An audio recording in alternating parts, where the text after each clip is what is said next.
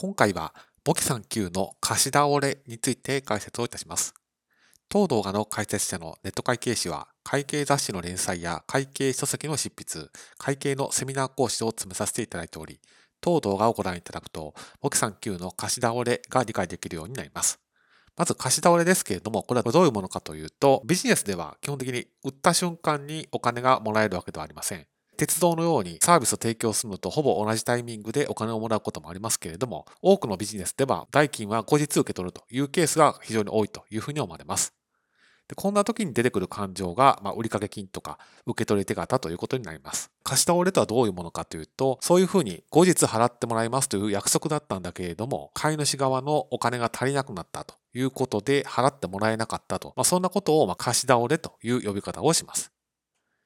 で、簿記の世界では2パターンの貸し倒れがあります。1つ目が貸し倒れ損失です。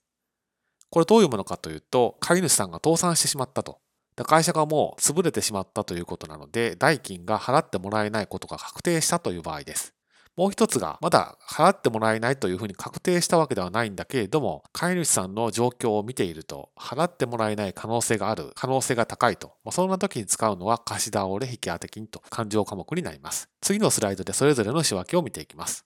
では前提条件として、売掛金が10万円あるという状況で貸し倒れの状況になったということを考えてみます。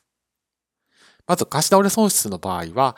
まず回収できないことが確定していますので、売掛金を消すということになります。相手勘定は貸し倒れ損失という費用勘定を使います。ですから、会計帳簿決算書から売掛金この10万円部分は消えてしまうということになります。一方の貸し倒れ引当金は、売掛金はまだ消えません。なぜかというと、回収できない可能性が高いというだけの話で、回収できなくなったというふうに確定しているわけではないからです。ですから相手勘定は売掛金にはならず、貸し折引当金繰り入れという費用勘定の相手勘定は貸し倒れ引当金という勘定になります。ですから、10万円という売掛金はそのまま会計帳簿に残り、そこから三角、マイナスする形で貸し倒れ引当金が10万円というような書き方をすることになります。決算書を見た方は、あ、この売掛金は回収できない可能性があるというふうに考えているんだなというような見方をすることができるというわけです。ですので、当動画で押さえておいていただきたいのは、払ってもらえない可能性がある時に使うのが貸し倒れ引当金。その時は確定したわけではないので、売掛金は消さないんだというところが貸し倒れ損失とは違うということを押さえておいてください。